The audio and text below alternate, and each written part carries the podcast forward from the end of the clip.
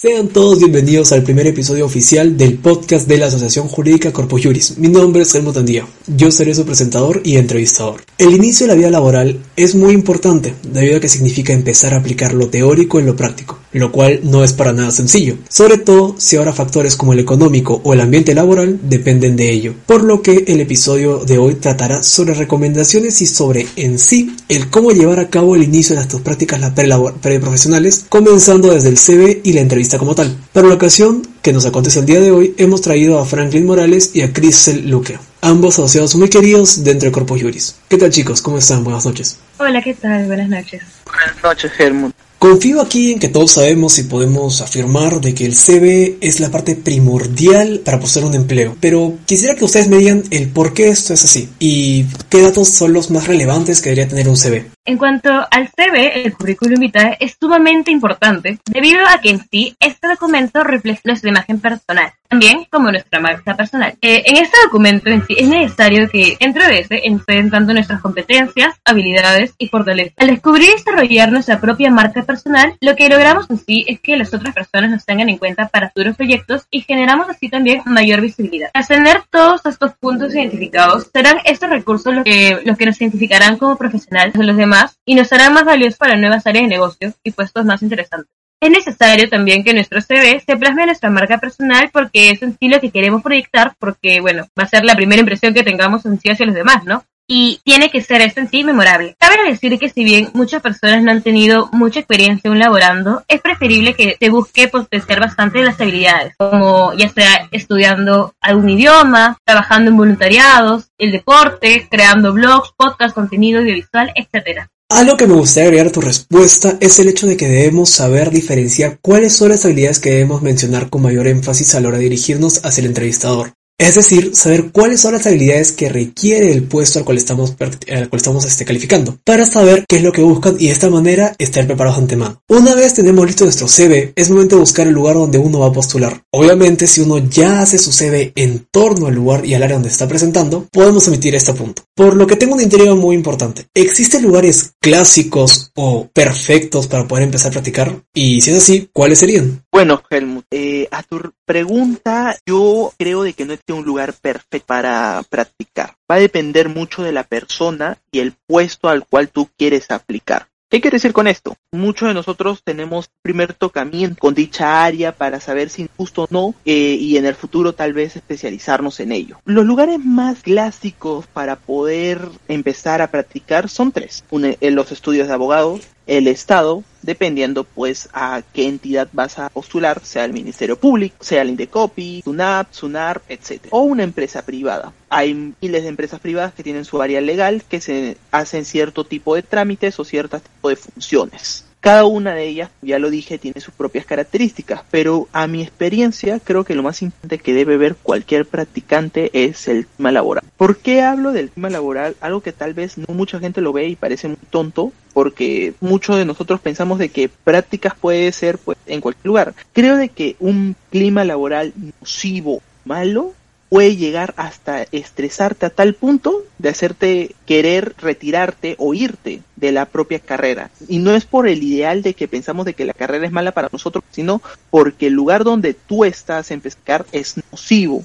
Y tal vez ese es el problema. ¿Cómo vamos a saber si el lugar donde estamos postulando tiene un clima laboral bueno? Es importante tener para ello pues una red de contactos. Siendo pues primeros practicantes nuestra red de contactos va a ser un poco limitada vamos a caer en lo que son amigos o tal vez uno que otro profesor. Siempre ellos te pueden incentivar o orientar para saber más o menos cuáles van a ser acciones que puedas desarrollar en dicho perfil de trabajo o hasta si alguna persona está trabajando en algún área distinta pero en la misma empresa, tal vez en una parte del estado, tal vez te puedan orientar diciéndote más o menos cómo hacer el trabajo tal vez conocen al jefe y puedan decir, como es dicho jefe. Por ello creo debemos ver nuestra parte de los amigos, de los compañeros, personas que estén tal vez practicando siendo profesores o asistentes de cátedra que nos puedan ayudar en todo este camino. En ese aspecto concuerdo en gran manera contigo. Un buen ambiente laboral puede no solamente hacerte sentir mejor a ti y a los involucrados, sino que refleja ese buen humor en un mayor aprendizaje y rendimiento en el lugar donde uno se encuentra, además de generar una mejor imagen y mayor confianza por parte de los superiores con respecto al practicante. Por cierto, pongamos en situación de que ya tengo mi CV listo y ya tengo un lugar donde voy a practicar eh, o estoy para postularme. ¿Qué expectativas debo ir yo a la entrevista? ¿Qué imagen debo tener yo de eso, la entrevista en sí? Bueno, en primer lugar tienes que ir relajado y confiado. Es imprescindible también que confíes tanto en tus habilidades, actitudes y conocimientos, porque fuera de tu experiencia profesional, estas primeras cosas son las que te definen como calidad de persona. Asimismo, es necesario que el postulante debe averiguar sobre el lugar a donde va no solo su cargo, sino también en sí la historia de la empresa, qué se dedica, cuánto tiempo ha estado ejerciendo, etcétera. Porque es importante conocer a la otra parte, ya que en todas las entrevistas los reclutadores siempre hacen preguntas claves, tales como por qué escogimos tal lugar, cómo nos enteramos de la postulación y finalmente por qué consideramos que somos aptos para tal cargo, ¿no? Un consejo para todas aquellas personas que están buscando practicar por primera vez que no duden de quiénes son. Muchos reclutadores tienen en cuenta que en sí no somos abogados y es muy probable que el CV se encuentre prácticamente vacío, ¿no? Simplemente pues incluya nuestros datos y a la historia académica secundaria y se acabó, ¿no? Sin embargo, en sí, lo que busca en sí el área de recursos humanos en el momento de la entrevista es la capacidad que tienes tú para poder resolver un conflicto. En cuanto a la entrevista de trabajo, debemos contar sí o sí con nuestro CV actualizado y conocerlo a la perfección. Asimismo, también debemos evaluar también cinco cualidades positivas y negativas, porque en sí así también podremos tener un mayor dominio de conocimiento de nuestro propio perfil profesional. Bueno, en sí está de más decir, pero ¿por qué no incluirlo en este caso? Es cuidar de nuestro lenguaje y siempre mantener el contacto visual con el entrevistador. También tenemos que asistir con una prenda de vestir cómoda, si es preferible formal, mejor. Y claro, asistir de manera puntual a la entrevista. Preferiblemente unos 10 minutos antes para poder evitar inconvenientes. Claro, realmente es importante mostrarnos tal cual somos, ya que esto es lo ideal. Esto porque los reclutadores son personas realmente capaces que pueden ver detalles minuciosos y hasta pequeños comportamientos que pueden delatar de alguna manera nuestra forma de ser, lo cual puede desembocar en darle una mala idea o inconscientemente errónea, lo cual puede dejar nuestro CV bastante afectado. Además, siguiendo con el tema del CV, el tenerlo actualizado y hasta poder aprenderlo todo y adaptar nuestro comportamiento según el CV y por ende al puesto que estamos aplicando es muy importante y siempre dará muchos puntos a favor.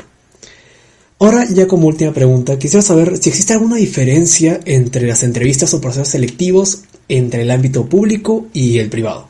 Muy buena pregunta, Helmut. Y es que no hay una respuesta al 100% correcta, creo yo. ¿Por qué te lo digo? En el ámbito público el proceso de selección ya va a estar preestablecido que buscan pues siempre ser transparentes, haya problemas. Siempre te van a decir cómo te tienes que postular, mayormente dar los archivos necesarios mesa de partes o lo que te pidan. Es más, hasta en la misma publicación del requerimiento te va a decir pues cómo va a ser todo este proceso de selección. Casi siempre hay pues una prueba psicotécnica, prueba de conocimientos y aquí quiero pararme un rato y hablar sobre la prueba de conocimiento. Me ha pasado, lo he visto muchas de las veces, de que cuando tenemos nuestras primeras prácticas, muchos de nosotros no venimos preparados con algo de sabiduría. ¿Qué quiero decir con esto? Si nos vamos a postular para alguna área laboral, debemos saber mínimamente la ley que atañe sobre lo que es derecho laboral, igual como podría ser en algo administrativo, minerías, corporativo, etcétera, etcétera, etcétera. Ahora vámonos para lo que es el ámbito privado. En el ámbito privado todos los procesos de selección van a ser iguales.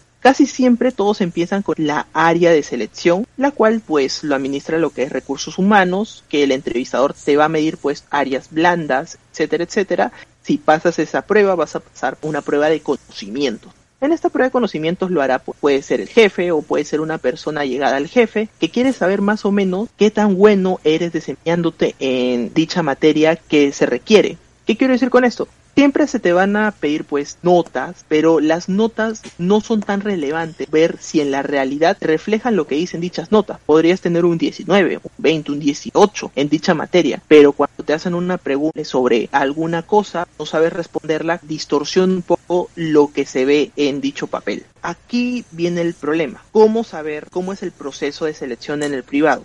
Cuando termines la primera fase, junto con lo que es recursos humanos, es necesario siempre hacer las preguntas relevantes sobre el proceso selección, cuánto tiempo te demorar, quién se va a comunicar conmigo, etcétera, etcétera, etcétera. ¿Y por qué lo digo? Que siempre vamos a entrar en lo área de si me van a llamar o no. Y a veces puede caer mal a nosotros, sentirnos tristes porque vamos a pensar, quería el lugar. Para evitarnos todo ese problema, es mejor hacer preguntas relevantes dentro del proceso. Nadie se va a molestar porque las hagas. Es más, hasta de no interés que deseas en verdad estar dentro del puesto de trabajo, que el cual te puede llegar a ayudar y puede afectar para ver si pasas o no a la, a la segunda fase.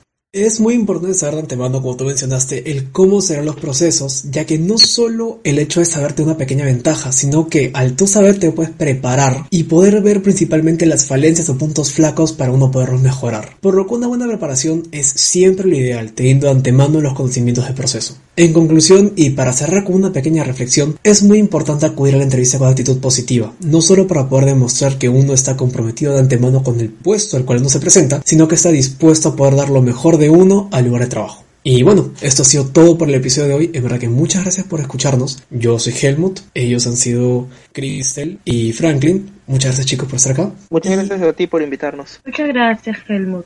Y por último, invitarlos por favor a seguir escuchando el, podcast, los siguientes episodios. Las redes sociales estarán pues con el mismo nombre, Asociación Jurídica Corpus Juris. Y hasta luego.